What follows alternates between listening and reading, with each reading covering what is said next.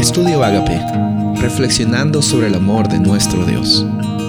El título de hoy es Nuevo Pacto y Misión, Mateo 28, 19 y 20.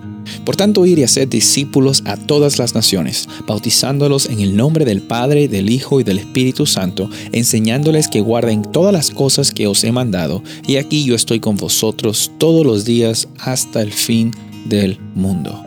Las últimas palabras que Jesús expresa que están grabadas en el Evangelio según Mateo son las que conocemos eh, muy comúnmente como la Gran Comisión.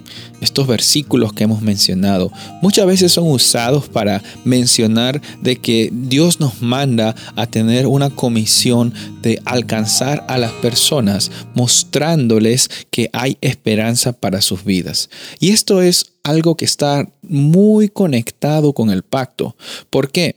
porque en el pacto nosotros estamos recibiendo y viviendo una experiencia que nos da propósito, nos da esperanza y nos da la certeza de que nosotros no tenemos que sufrir en un mundo que a pesar de que existe sufrimiento, podemos vivir una vida con esperanza.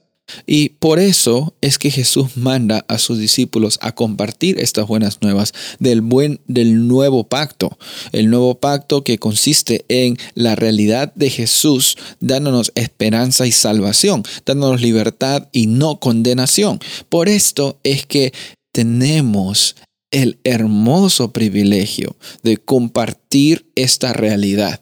No compartir palabras, no compartir creencias, no compartir cosas que sabemos de memoria, sino en realidad nuestra comisión es compartir la realidad de las buenas nuevas de este pacto. Si no son buenas noticias para ti, ¿cómo tú crees que puedes compartir y diciendo que sean buenas noticias. En esta ocasión estamos llamados a darnos cuenta en primer lugar de que el pacto es una buena noticia de que Jesús vino a este mundo a pesar de conocer lo peor de ti y de mí, vino a este mundo para darnos nueva vida. Y lo más lindo de esto, lo más hermoso de esto, es que Él nos usa, te usa a ti y me usa a mí con nuestras deficiencias, con nuestros talentos, nos usa porque nos ha escogido para que seamos sus embajadores, para que podamos compartir de esas buenas noticias, para que podamos extender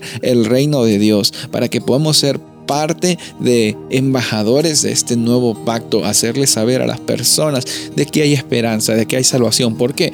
Porque en nuestras vidas hay esperanza, porque en nuestras vidas hay salvación, porque en nuestras vidas no estamos dependiendo de las cosas que vienen y que van, sino del fundamento más seguro, el cual es Cristo Jesús. Soy el pastor Rubén Casabona y deseo que tengas un día bendecido.